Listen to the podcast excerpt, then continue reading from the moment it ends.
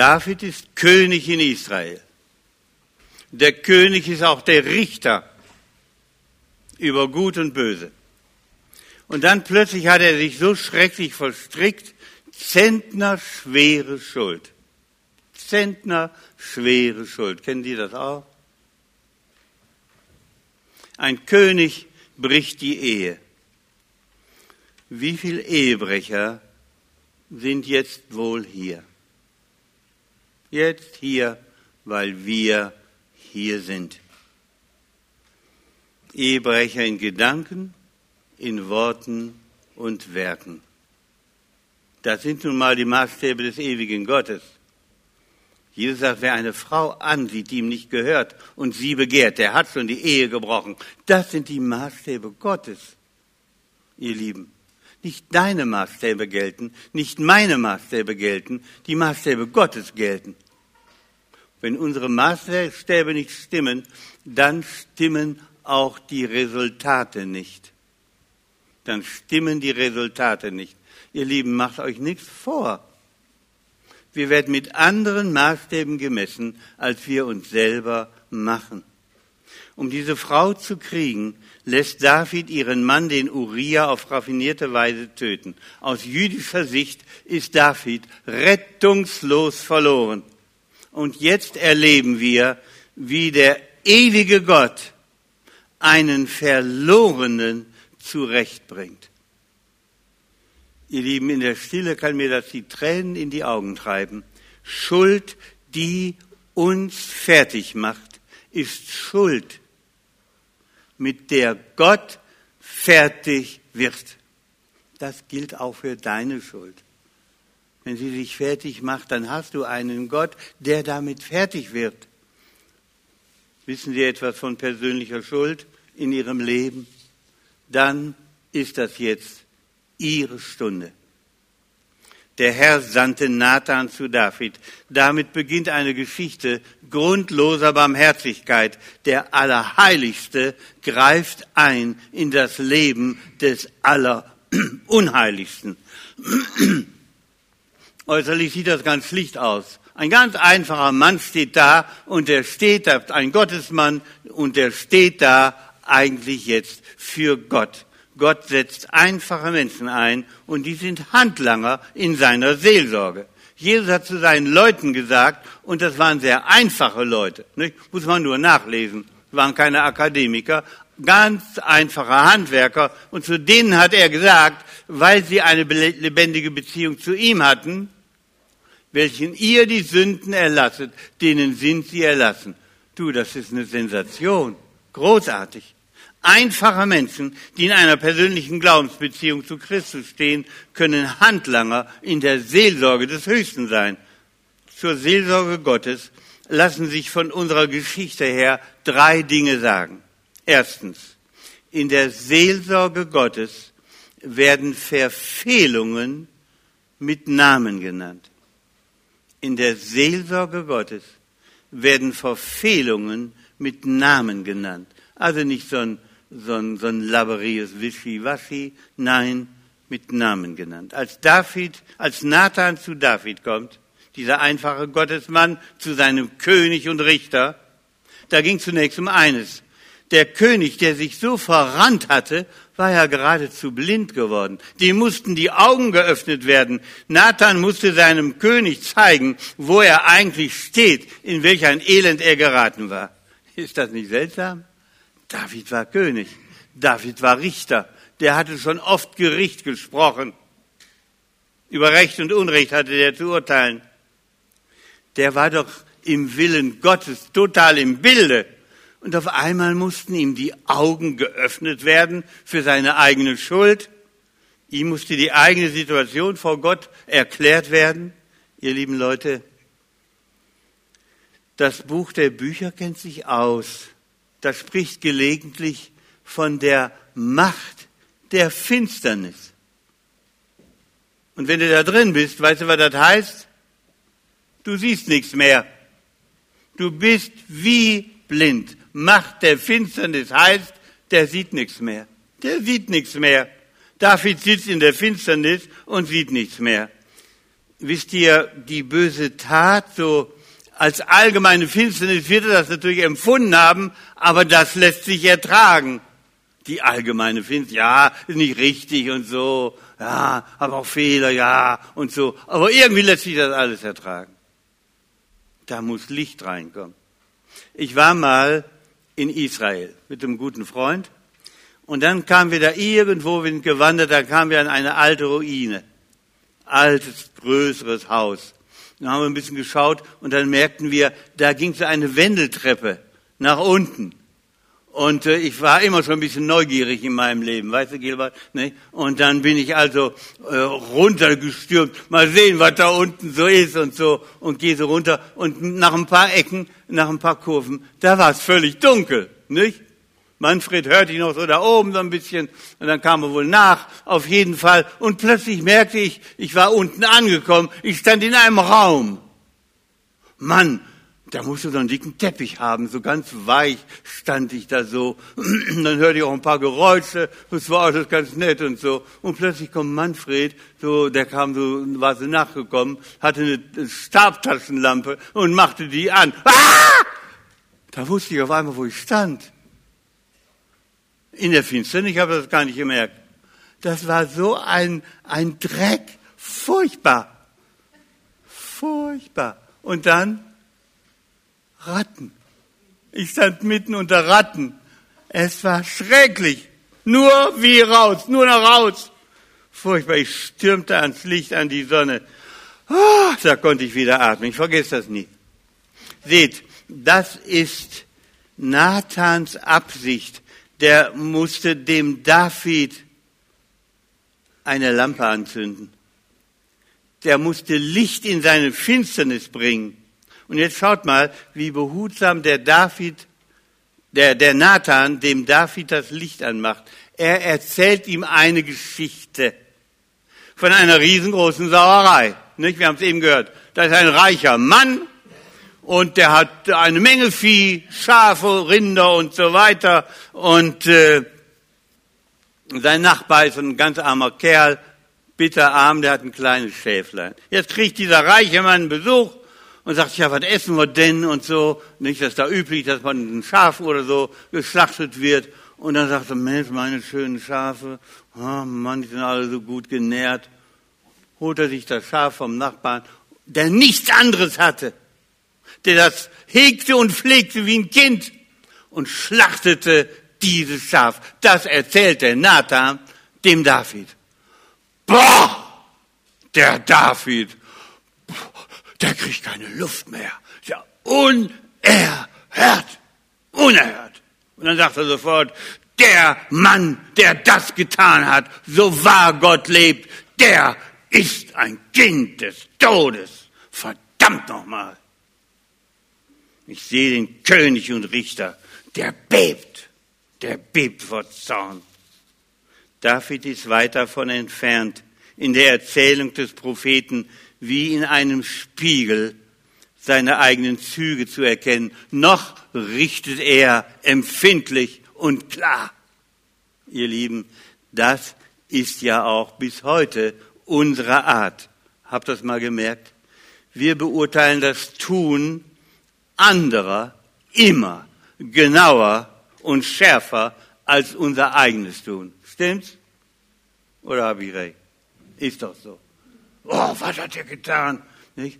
Also, für die anderen habe ich das gerechte Urteil und für mich selber immer die mildernden Umstände. Nicht? Ja, aber man muss auch bedenken und so und dies und jenes. Ein Satz aber von Gottes Seite wirkt jetzt schrecklich ernüchternd, wie das Licht aus Manfreds Taschenlampe. Du bist der Mann. Du bist der Mann. Du steckst in diesem dreckigen Rattenloch. Ein Satz verweist den Richter auf die Anklagebank. Du bist der Mann. Dieser Satz entlarvt. So verblümt so verblümt Nathan mit der Seelsorge begann, so unverblümt nennt er jetzt die Schuld mit Namen.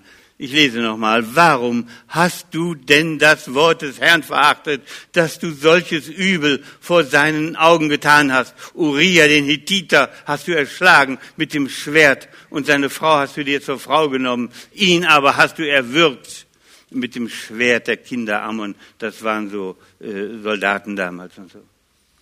Hier wird deutlich, Gott lässt nicht fünfe gerade sein. Er rückt die Wirklichkeit ins Licht. Er berührt die wunde Stelle. Will er die Wunde heilen, dann muss er sie berühren. Ist ein Mediziner unter uns, der weiß das auch.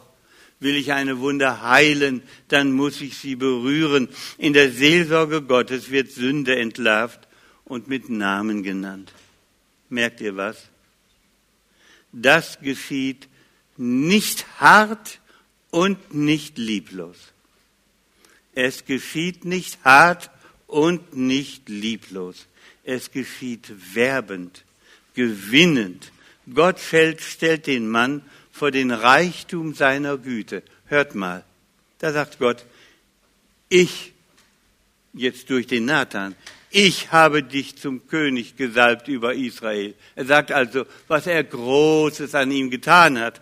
Ich habe dich errettet aus den Händen Sauls. Da war mal ein großer Ärger und der Saul wollte ihn töten. Ich habe dich errettet. Ich habe dir deines Herrn Haus gegeben, dazu seine Mägde zur Verfügung gestellt. Ich habe dir das Haus Israel und Juda gegeben. Jetzt bist du König über Israel und Juda. Und wäre das zu wenig, ich wollte noch dies und jenes dazu tun. Ständig heißt es hier von Gott her, ich habe, ich habe, ich habe. Das heißt doch, ich habe dich unendlich lieb gehabt. An jedem Tag deines Lebens. Ich habe an dich gedacht. Ich habe mich um dich gesorgt. Ich habe dich je und je geliebt.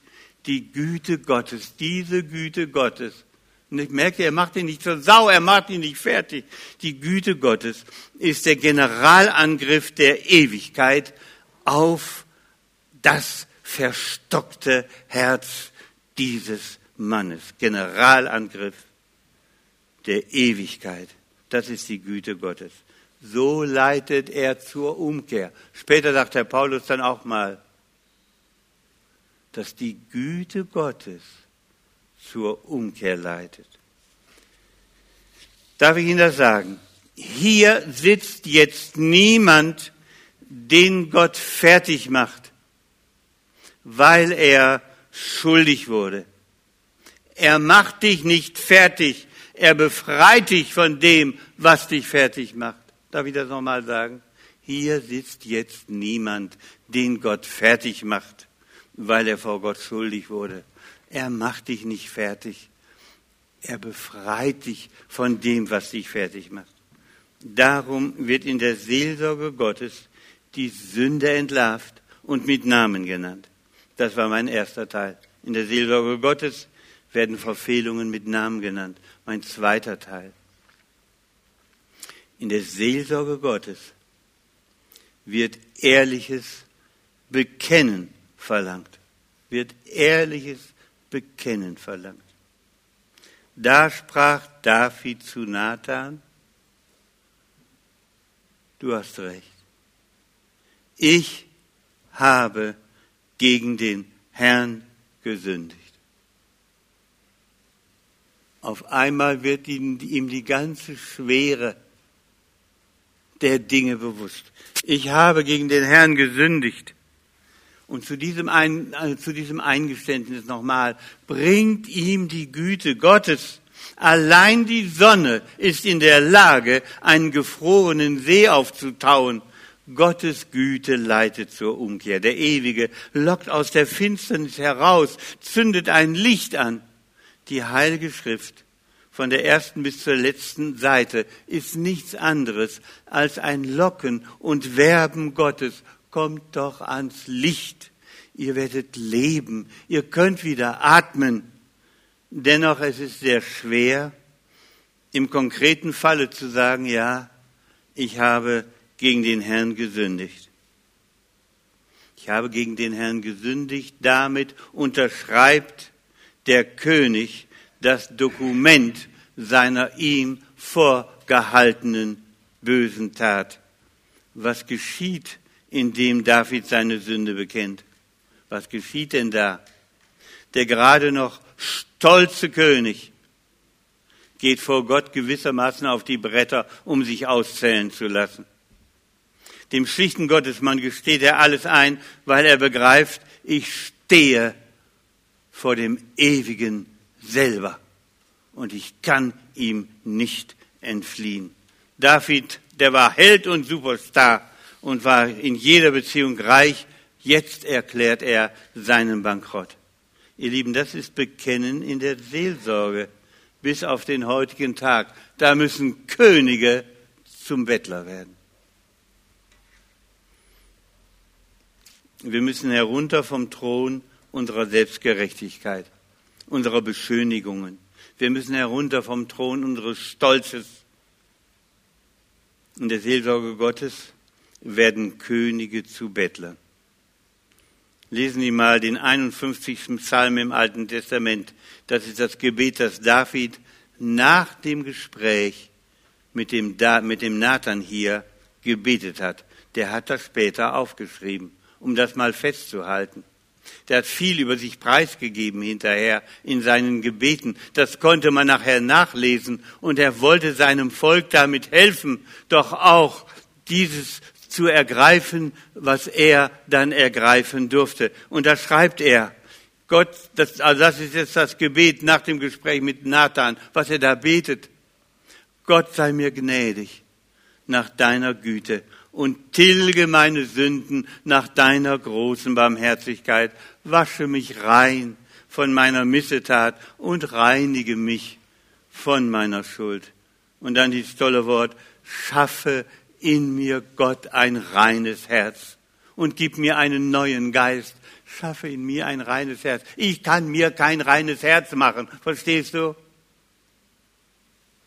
Verwirf mich nicht von deinem Angesicht und nimm deinen Heiligen Geist nicht von mir. Hier liegt ein König vor Gott und bettelt. Sünde bekennen heißt bis auf den heutigen Tag, Könige werden zu Bettlern. Könige werden zu Bettlern. Zwischenfrage, sind sie noch König oder sind sie vor Gott schon zum Bettler geworden? Ein König ist stolz. Ein Bettler hat nichts worauf er noch stolz sein könnte. Sind sie König oder Bettler? Ein König meint, er sei reich, ein Bettler weiß, dass er arm ist. Sind sie König oder Bettler vor dem lebendigen Gott? Ein König ist empfindlich auf seine Ehre bedacht. Ein Bettler weiß, dass er seine Ehre verloren hat. Sind sie König oder Bettler? Könige das heißt, Leute, die sich selber genug sind, sich für gut halten, die meinen, sie hätten sich nichts vorzuwerfen und darum Gott nicht brauchen, sie werden ohne Gott verloren gehen. Bettler aber, die arm und schmutzig wie sie sind, zu Gott kommen und betteln, wasche mich doch rein von meiner Sünde, von meiner Missetat, reinige mich. Das sind Gott, das sind Leute, über der ewige Gott sich ungemein freut. Ungemein freut. Was ist das für ein Gott? Geben Sie ihm Ihr ganzes Geld. Das macht ihn nicht froh. Widmen Sie ihm religiöse Gedanken. Das macht ihn nicht glücklich. Sagen Sie ihm schöne Worte. Das beeindruckt ihn nicht. Bringen Sie ihm Ihren ganzen Besitz. Das rührt ihn um keine zwei Cent. Aber wenn Sie ihm Ihre Verfehlungen bringen, Ihren Jammer, Ihre Schande, die sie vielleicht schon jahrelang bedrückt, wenn sie angebettelt kommen, freut sich der lebendige Gott und mit ihm der ganze Himmel. Es ist Freude, hat Jesus mal gesagt. Es ist Freude im Himmel über einen Sünder, der Buße tut. So eine Sensation ist das in der Ewigkeit, wenn ein Mensch, der sich verfehlt hat, zu seinem Gott kommt und ihm seine Last vor die Füße legt. Können Sie das begreifen? Ich begreife das nicht. Aber es wird uns gesagt, das ist der Gott, der sie geschaffen hat, der sie kennt, der weiß, wo sie wohnen. Das ist der Gott, der sie liebt. So geht er mit uns um. Ihr Lieben, wo in dieser Welt wollt ihr das finden? Geht mal zu den Religionen. Ich habe da tolle Leute erlebt, aber was denen da erzählt wird, das ist furchtbar. Das finden sie da nicht. Ja, vor Gott beginnt die große Entlastung, wenn jemand sagt, ich habe gegen den Herrn gesündigt und dann die Schuld konkret, konkret benennt. Es ist schwer, ich weiß das auch. Wisst ihr, warum das schwer ist? Weil die Macht der Finsternis sich dagegen auflehnt, verraten zu werden an das Licht des ewigen Gottes. Sündigen ist Verrat an Gott. Sünde bekennen ist Verrat an den Teufel. Und er tut alles, dass es dazu nicht kommt. Das Bekennen der Sünde ist darum so schwer, weil sich eine ganze Hölle dagegen auflehnt, an Gott verraten zu werden. Wer seine Sünde bekennt, verrät das Geheimnis, das er mit, dem Finst, mit der Finsternis hat an das Licht. So schwer dieses Bekennen fällt, liebe Leute, es gibt Situationen, da muss es geschehen. Es gibt Schuld, die wird man mit einem Vater unser, mit einem Gebet nicht einfach los. Da bedarf es besonderer Lossprechung. Das ist schon immer so gewesen. Ich habe es in meinem Leben mehrfach in Anspruch genommen. Es gibt ein Verschweigen der Schuld, das das Herz verhärtet, immer mehr verhärtet. Manche sind die großen Schweiger und sie wissen nicht, was sie sich selber damit antun. Da trägt der Mensch den Keim der Zerstörung mit sich herum. Gäbe er doch heraus, was ihn belastet. Die Wahrheit macht ihn frei, wenn er vor Gott ehrlich wird. Gott lehnt sich auf gegen die Zerstörung meines Lebens. Er bietet Heil, umfassendes Heil. Wir aber müssen sein Partner werden in der Auflehnung gegen unsere Zerstörung. Vielleicht belastet Sie etwas hier heute Morgen. Und Sie wissen, Sie kommen aus eigener Kraft nicht klar. Haben Sie den Mut, sich einem seelsorgerlichen Menschen anzuvertrauen. Wir können uns nicht davor bewahren, schuldig zu werden. Aber seit Jesus auf Golgatha für uns gestorben ist, braucht niemand mehr in seiner Schuld verloren gehen. Das Fallen ist darum auch nicht das Schlimmste. Das Schlimmste ist das Liegenbleiben. Das Liegenbleiben. Geben Sie Ihre Schuld heraus. Damit machen Sie den Himmel froh und werden es selber auch. Ein erster Teil war, in der Seelsorge Gottes werden Verfehlungen mit Namen genannt. Mein zweiter war, in der Seelsorge Gottes wird ehrliches Bekennen verlangt. Und mein dritter jetzt, in der Seelsorge Gottes werden Verfehlungen nur sehr teuer vergeben. Hier heißt es, da sprach David zu Nathan, ich habe gegen den Herrn gesündigt Nathan sprach zu David, so hat auch der Herr dir deine Sünde weggenommen. Du wirst nicht sterben. Aber weil du die Feinde des Herrn durch diese Geschichte hast lästern gemacht, wird der Sohn, der dir geboren ist, des Todes sterben.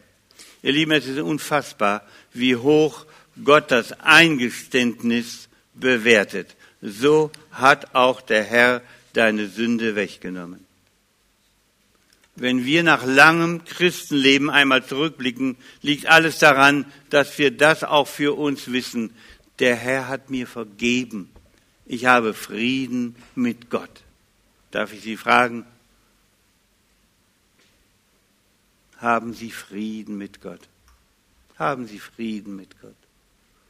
Ich war in Deutschland Gemeindepfarrer in einer riesengroßen Gemeinde. Ich hatte vier bis sechs Beerdigungen in der Woche. Könnt ihr euch gar nicht vorstellen. Ne?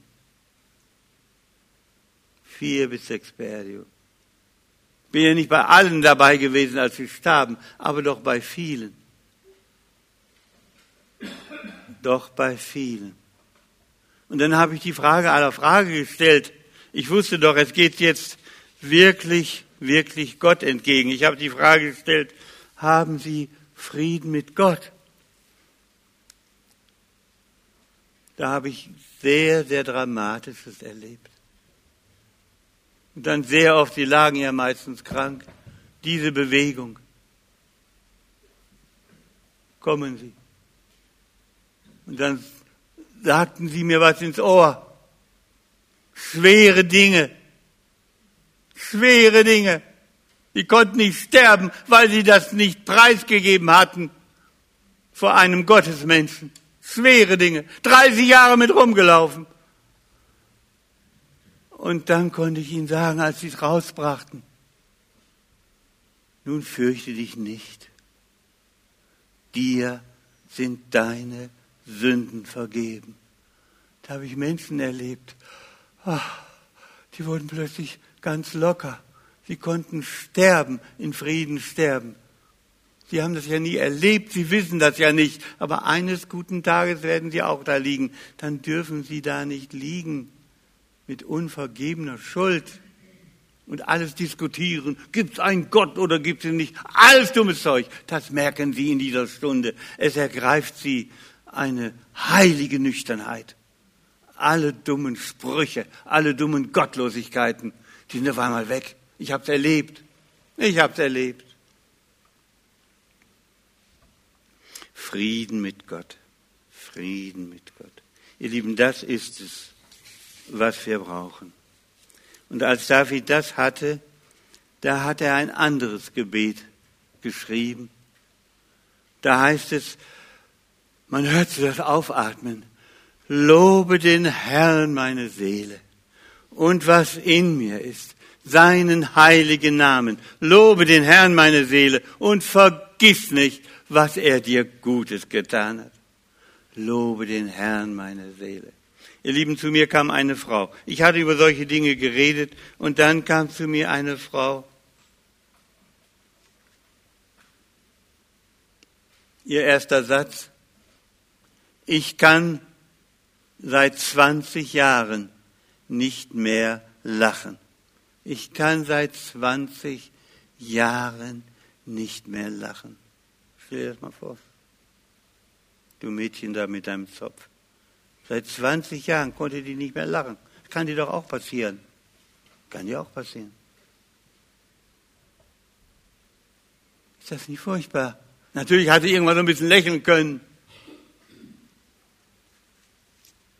Kann seit 20 Jahren nicht mehr lachen. Die schleppt ein schweres Geheimnis mit sich herum. Verstehst du? Und jetzt brachte sie es heraus, nach 20 Jahren. Sie hat Gottes Licht hineingelassen in ihr Leben. Sie hat die Dinge zu Gott gebracht. Und ich, ich war Gottes Ohr. Und dann konnte ich ihr das zusprechen. Dir sind deine Sünden vergeben. Gehe hin und fürchte dich nicht mehr. Dann ist sie gegangen. Nach 14 Tagen bekomme ich ein kleines Brieflein. Da stand nicht mehr viel drin. Ein Dankeschön. Und dann der letzte Satz. Ich kann jetzt wieder lachen. Ich kann jetzt wieder lachen. Ist das nicht wunder, wunderschön? Eine Frau konnte wieder lachen. Aber es ist auch sehr traurig. Auch sehr traurig. Warum hat sie denn 20 Jahre lang mit diesem Freiwerden gewartet? Das hatte sie doch nicht nötig. Die war lieblos gegen ihre eigene Seele. Nun könnte ja natürlich jemand denken, ja, wenn das so leicht ist, man bekennt seine Schuld und schon bekommt man Vergebung, ist das nicht ein bisschen billig? Ich kenne einen, der sagt das immer. So ein bisschen billig. Gott richtet dem David ein Zeichen auf, dass seine Gnade nicht billig ist. Sie kostet Großes, sie kostet Leben. David musste das erfahren am Tod seines unschuldigen Kindes. Der Vater darf leben, weil das Kind stirbt. So steht es da im Alten Testament. Bah. Wisst ihr, was das ist? Das ist stellvertretender Tod. Für David ein unvergesslicher Hinweis, welch ein Gewicht seine Missetat und welches Gewicht die Vergebung der Missetat hat. Auf Sünde steht Tod. Denn Gott ist heilig und Gott lässt sterben. David hat das mit Schmerzen erlebt. Sieben Nächte lang hat er verzweifelt nach Gott geschrien, aber Gott hat ihn nicht erhört. Das Kind starb. Ihr Lieben, wir können an dieser Stelle sagen, wir haben mehr als David. Wir können von einem sprechen, der uns diese Schmerzen abgenommen hat, der sie auf sich selber geladen hat. Wir haben den, der für uns geschrien hat an unserer Stadt. Seit Golgatha hat jede Vergebung etwas mit dem Sterben Jesu zu tun. Hier, das Kreuz, das sagt das. Seit Golgatha hat jede Vergebung mit dem Sterben Jesu auf Golgatha zu tun. Der Sohn Davids musste sterben als Strafe für Davids Schuld. Seit der Sohn Gottes als Strafe für unsere Schuld gestorben, ist, werden uns unsere Söhne niemals mehr als Strafe für unsere Schuld sterben. Das ist das Evangelium. Gott straft uns nicht nach unserer Schuld. So steht's geschrieben. Gott hat die Strafe auf seinen Sohn gelegt. Jeder Vergebung geht das Sterben voraus. Und dieses Sterben hat Jesus Christus, nachdem die Christen sich nennen, dieses Sterben hat Jesus Christus übernommen. David musste mit seinem Sohn bezahlen. Wir müssen nicht bezahlen. Gott hat bezahlt mit seinem Sohn. Dieser Paulus, der sagt dann später, der Schuldbrief ist zerrissen. Sind Sie auch in Schuld gefallen? Für solche ist Jesus gestorben. Sein Blut macht dich rein von aller Sünde. Gott bittet sie, gib mir deine größte Schande und ich gebe dir meinen größten Schatz, meinen Sohn. Wissen Sie, wie Sie Gott glücklich machen können? Wenn sie genau das tun, ihm die Schande ihres Lebens bringen. Luther nannte das den seligen Tausch, den seligen Tausch. So teuer Vergebung ist, für uns ist sie umsonst. Wir dürfen sie uns schenken lassen. Gott ist mit ihnen so barmherzig. Bitte seien Sie auch barmherzig mit sich selbst gönnen Sie sich das Wunder der Vergebung durch Jesus Christus, dann ist Freude im Himmel und auch in Ihrem Leben. Vergebung, ewiges Leben, das alles ist Geschenk. Ihr Lieben, nun muss ich doch noch etwas Ernstes sagen zum Schluss. Das heißt einmal, er gibt sich selbst. Er hat sich selbst für uns dahingegeben.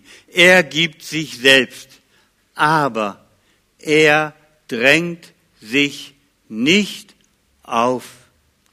Er wirbt um dein Ja, aber er respektiert dein Nein. Er ringt um dein Ja, aber er respektiert dein Nein. Nimmst du ihn, dann hast du ihn. Nimmst du ihn nicht, dann hast du ihn nicht. Dann hast du im Leben und im Sterben und in der Ewigkeit keine Vergebung. Das heißt, eine Ewigkeit ohne Lachen. Eine Ewigkeit ohne Lachen. Eine Ewigkeit ohne Freude. Eine Ewigkeit ohne Liebe. Eine Ewigkeit ohne Geborgenheit. Und das, ihr Lieben, das muss die Hölle sein. Das muss die Hölle sein. Und der Himmel weint. Gott gibt dir, dein, gibt dir seinen Sohn, um dich zu retten, und du weist ihn ab. Bitte, bitte nicht. Es hängt so viel daran, dass du ihn empfängst, kostenlos, als sein großes Geschenk. Es hängt deine Ewigkeit daran. Es hängt deine Ewigkeit daran. Aber nicht nur das etwas anderes auch. Und das darfst du nicht verachten. Die Geschichte des David geht ja weiter. Dieser Mann, der ist nach diesen schweren Dingen und nach der großen Befreiung, die er erlebt hat, der gesegnetste Mann im Volke Israel geworden. Kannst du dir das vorstellen? Gott hat nicht gesagt, du warst so schrecklich, ich habe dir zwar vergeben, aber ich stelle dich jetzt in den Winkel und in die Ecke. Nein, er ist zum gesegnetsten Mann im Volke Israel geworden. Die Geschichte Davids geht weiter. Er ist vielen, vielen zum Segen geworden, zum Glück geworden. Seine Sündengeschichte verwandelt Gott durch seine liebevolle Vergebung in eine Segensgeschichte. Ist das nicht toll? In eine Segensgeschichte. Der Segen kam aus der Vergebung. Höre das Wunder. Wer Vergebung empfängt, wird zum Segen für viele. Es geht also gar nicht nur um dich allein, wenn du klarkommst mit dem lebendigen Gott, wenn du seine Liebe empfängst. Es geht nicht nur um dich allein. Da heißt es mal, dass die Liebe Gottes jetzt ausgegossen ist in unsere Herzen. Möchtest du nicht auch zum Segen werden für andere Menschen, für deine Frau, für deinen Mann, für deine Kinder, für deine Enkelkinder, für deine Freunde und Nachbarn? Kannst du und wirst du zum Segen werden? Das ist das andere. Auch um des Segens willen für viele Menschen, die du doch liebst, öffne dem ewigen Gott öffne Jesus dein Herz. Welch ein Gott, der nicht nur vergibt, sondern Menschen mit schwerer Schuld total reinigt, dass er sie zu Segensmenschen macht und in seinen Dienst stellt. Das finden Sie nur bei Gott, dem Vater unseres Herrn Jesus Christus. Hat Christus Sie heute gerufen? Hat er Sie gerufen, sich an ihn auszuliefern? Wie geht das? Dieses sich an ihn ausliefern. Ihr Lieben, wir sind jetzt eine Minute still. Und bitte dann hören Sie sich, in sich mal in sich hinein, in dieser Stille. Fragen Sie sich, will ich mit diesem Jesus leben, sterben und auferstehen? Und wenn Sie ein inneres Ja vernehmen, dann sagen Sie ihm in der Stille, Herr, ich will dir gehören. Wenn Sie ihm schon vertrauen, dann jubeln Sie ihm einfach leise zu, ja, ja, Herr, danke, dass ich dir gehöre. Aber wenn Sie etwas belastet, gehen Sie möglichst heute noch zu einem seelsorgerlich priesterlichen Menschen, damit Sie frei werden, damit Sie frei werden. Ich danke Ihnen dass Sie mir zugehört haben. Und jetzt sind wir eine Minute lang still und fragen, möchte ich mit diesem Gott leben, jetzt und in Ewigkeit. Ich danke Ihnen.